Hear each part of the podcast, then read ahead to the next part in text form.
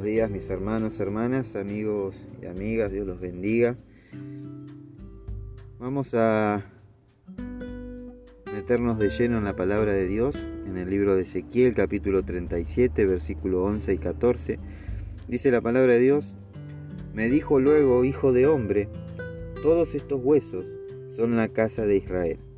He aquí ellos dicen, nuestros huesos se secaron y pereció nuestra esperanza y somos del todo destruidos.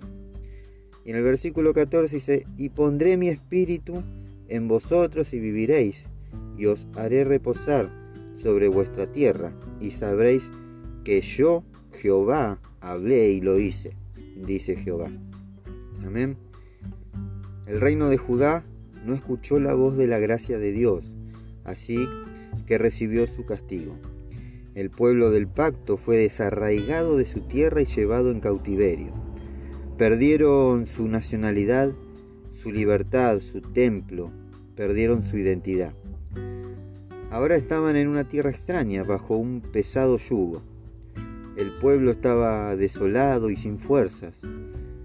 Era como un valle lleno de huesos secos. No había vida ni esperanza de renovación.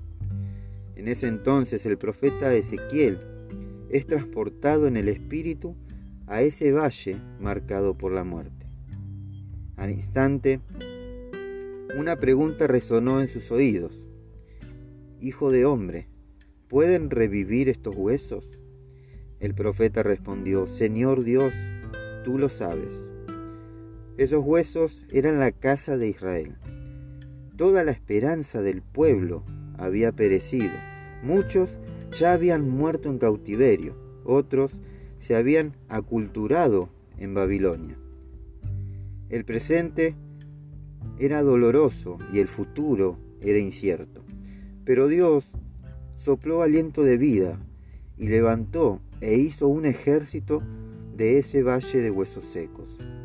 Dios restauró a su pueblo y lo sacó del cautiverio babilónico. El Señor puede restaurar tu pasado y bendecir tu futuro. Siempre que te asegures de llevar las únicas cargas importantes, las cargas de hoy. El ayer y el mañana ya están en sus manos y no nos pertenecen a nosotros. Por ello, lo que nos queda entonces es levantarnos de las adversidades del hoy, aprender de los errores de hoy y confiar en el poder del Señor hoy. Amén. Dios, Dios puede ahora mismo restaurar tu vida y reavivar tu esperanza.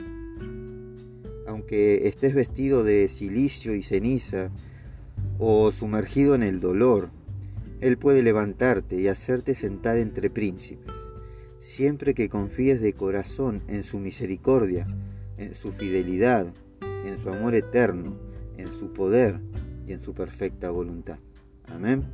Mis hermanos, hermanas, que Dios los bendiga, que Dios los guarde y que tenga de cada uno de ustedes misericordia. Amén.